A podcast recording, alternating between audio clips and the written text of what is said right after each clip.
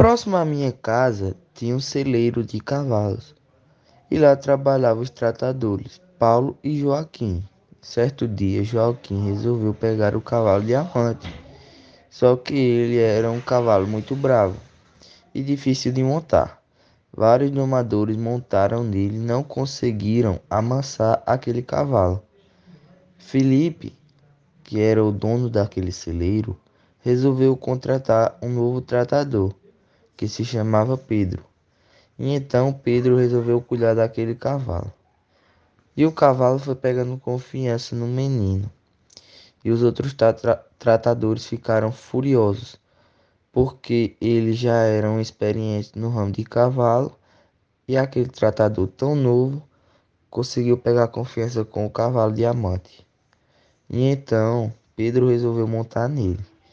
E o cavalo não gostou muito, mas aos poucos foi amansando. Toda vez que ele corria certo, Pedro dava uma cenoura ao cavalo. Depois de muito tempo, Pedro conseguiu domar o cavalo e começou a competir nos torneios de hipismo.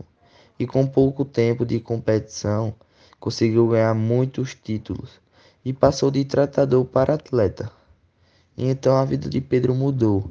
Ele conseguiu comprar sua casa que tanto queria no sítio Mata Verde e lá conseguiu a mulher da sua vida, Vitória.